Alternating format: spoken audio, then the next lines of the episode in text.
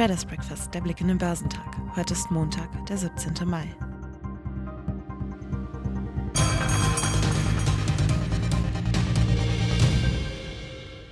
In den USA hatten zunehmende Inflationssorgen verbunden mit der Angst vor schneller steigenden Zinsen für Kurskapriolen gesorgt, die auch auf die heisigen Märkte übergriffen.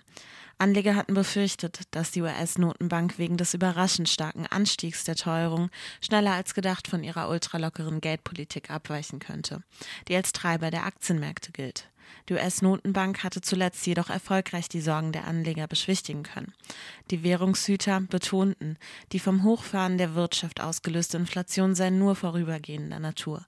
Mit der Erholung an der tonangebenden Wall Street seit Donnerstag geht es auch hierzulande wieder aufwärts.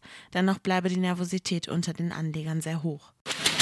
Die Aktien im asiatisch-pazifischen Raum waren im Montagshandel unerlässlich, da die Anleger auf die Veröffentlichung der chinesischen Wirtschaftsdaten reagierten, während sie auch die Covid-Situation in Ländern wie Taiwan beobachteten, wo es in letzter Zeit zu einem Anstieg der inländischen Infektionen gekommen ist. Der Shanghai Composite stieg um etwa 1%, während der Shenzhen Component um 2,2% zulegte. In Japan sank der Nikkei im Nachmittagshandel um 1,3%. Der südkoreanische Kospi sank um 0,8%. Prozent. In Australien legte der S&P ASX 200 um 0,3 Prozent zu. Die wichtigsten US-Aktienindizes haben eine turbulente Woche mit einem deutlichen Tagesgewinn beendet. Der Dow Jones Industrial stieg am Freitag um 1,1 Prozent auf 34.382 Punkte. Zu Beginn der Woche war das wichtigste Wall Street Barometer erstmals über die Marke von 35.000 Punkten geklettert, um zur Wochenmitte dann unter dem Eindruck einer hohen Inflation deutlich unter 34 Punkte zu sacken. Am Donnerstag setzte dann eine Gegenbewegung an und auf Wochensicht gab der Dow rund 1% nach. Der marktbreite S&P 500 gewann am Freitag 1,5 Prozent auf 4.174 Zähler. Der technologielastige Nasdaq 100 zog um 2,2 Prozent auf 13.393 Punkte an. Marktteilnehmer äußerten jüngst immer wieder die Sorge, die im Zuge einer florierenden Konjunktur steigende Inflation könnte die FED dazu bewegen, von ihrer sehr expansiven Gangart zur Stützung der Wirtschaft etwas abzurücken. Die Analysten von Credit Suisse können aber auch steigenden Inflationserwartungen etwas abgewinnen. Dies sei normalerweise positiv für zyklische Branchen, die besonders von der Konjunktur abhängen. Sie erwähnten vor allem die Bankenbranche, werthaltige Aktien und Nebenwerte. Der Entertainment-Riese Walt Disney ächzt derweil unter der Corona-Krise. Auch der Erfolg im Streaming-Geschäft ließ zu Jahresbeginn deutlich nach. Da die Pandemie den Rest von Disneys Unterhaltungsimperium weitgehend lahmlegt, ist der Konzern auf die Streaming-Services angewiesen. Anleger reagierten enttäuscht auf die Zahlen. Die Aktien waren mit einem Minus von gut zweieinhalb Prozent größter Verlierer im Dow, wo von den 30 Werten 25 im Plus notierten.